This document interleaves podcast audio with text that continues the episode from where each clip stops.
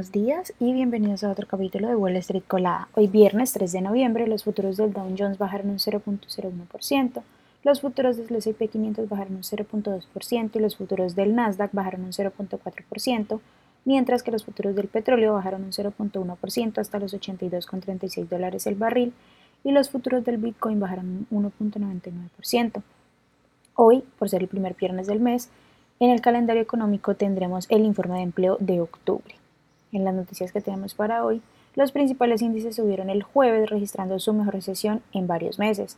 El Nasdaq subió un 1.78%, registrando su mejor sesión desde julio.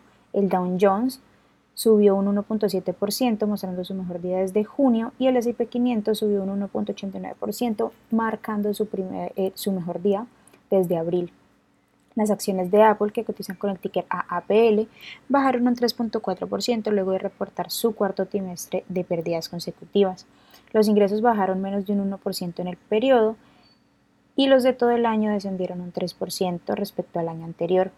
La compañía reportó un EPS de 1.46 sobre ingresos de 89.50 mil millones de dólares versus los 89.28 mil esperados por, los analistas.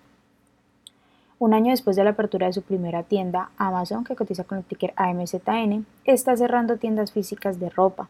Un portavoz de la compañía dijo que el comercio físico sigue siendo importante para Amazon, pero que la compañía va a seguir invirtiendo en el crecimiento de Amazon Fresh y Whole Foods Market. En otras noticias, Shell, que cotiza con el ticker SHEEL, subió un 4.5% el jueves tras presentar sus resultados y además anunciaron una recompra de acciones por un valor de 3.5 mil millones. En otras noticias, las acciones de Digital Ocean Holdings, que cotizan con el ticker DOCN, subieron un 21% tras anunciar resultados mejores de lo esperado.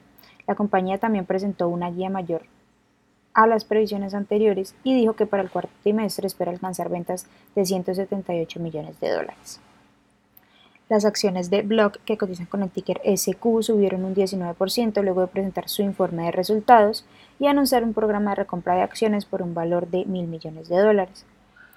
La compañía reportó un EPS de 0.55 sobre ingresos de 5.52 mil millones versus los, 5.43 mil esperados. Las acciones que tenemos y con predicción bullish son Altamira Therapeutics, que cotiza con el ticker CYTO y ha subido más de un 32%, Influx, que cotiza con el ticker IFRX y ha subido más de un 27%, y Plus Therapeutics, que cotiza con el ticker PSTV y ha subido más de un 23% mientras que las acciones que tenemos con predicción bearish son Bill Holdings, que cotiza con el ticker BILL y ha bajado más de un 30%, Fortinet, que cotiza con el ticker FTNT y ha bajado más de un 23%, y también Insigo, que cotiza con el ticker INSG y ha bajado más de un 21%.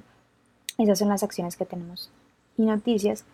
Para hoy, antes de que abra el mercado, les recuerdo que pueden encontrarnos en todas nuestras redes sociales como arroba pero además de eso también visitar nuestra página web www.spanglishtrades.com para que no se pierdan ninguna noticia ni actualización del mundo de la bolsa de valores.